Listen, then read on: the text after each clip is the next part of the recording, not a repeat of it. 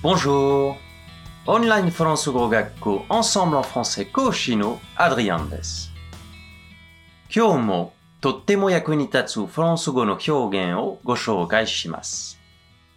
ここまで来る途中に急に天気が悪くなったので、雨の中を歩いてきました。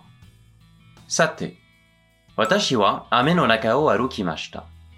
フランス語で正しく言うには一体どのように言えばいいでしょうか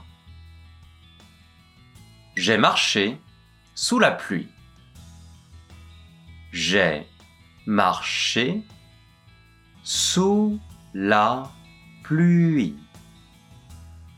J'ai marché sous la pluie. J'ai marché sous la pluie. フランス語では雨の下を歩きましたと言います。確かに雨は上から降ってくるので雨の下を歩くというのもわかりますね。雨の日にはぜひ使ってみてくださいね。さて、もっとフランス語を勉強したいという方は、Ensemble のレッスンでお待ちしています。ありがとう。